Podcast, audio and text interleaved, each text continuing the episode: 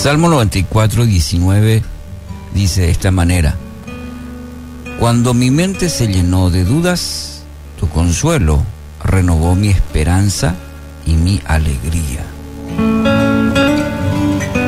El salmista estaba experimentando momentos muy difíciles, estaba pasando por momentos en donde debía tomar decisiones la duda parece que lo embargaba.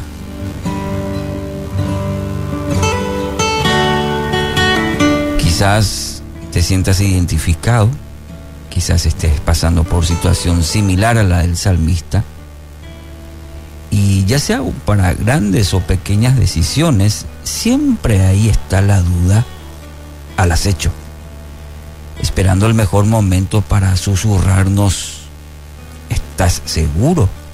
¿Estás segura? ¿Sí?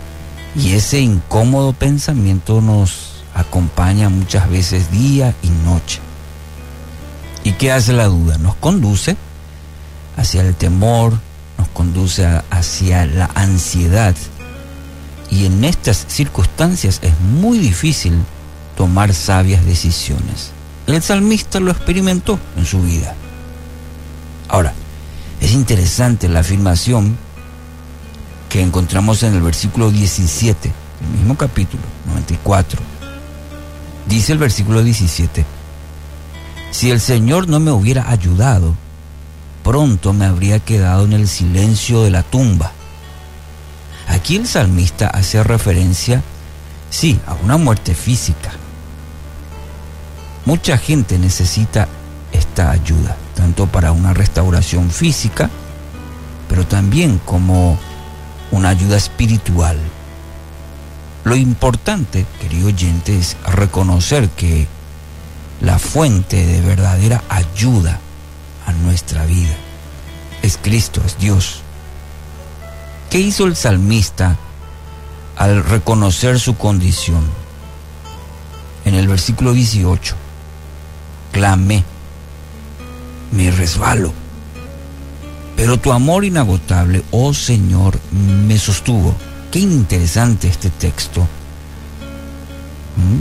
Eh, acudió a la persona correcta al salmista ante el, ante el, el temor, la ansiedad. Fue a Dios y clamó. Y en su clamor reconoce su condición. dice, me resbalo. Estoy yendo por mal camino. Esta situación se, se, se está yendo. Me estoy resbalando. Acudió la persona correcta a Dios con la actitud correcta. Reconoce su necesidad y quién es el que puede sacarle de esa condición. Es Dios. ¿Por qué menciono esto? Sí, porque vos y yo muchas veces, ante una situación de desconcierto, de duda, de temor, buscamos ayuda por todos lados.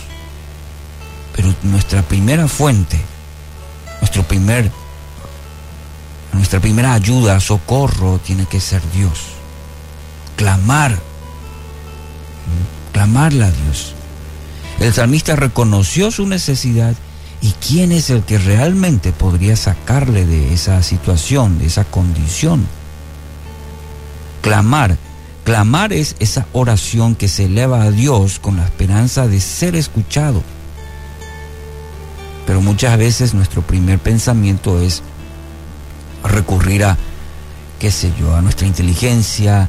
Muchas veces desesperados buscamos en, en personas que muchas veces no tienen todas las respuestas o una solución real a nuestra situación.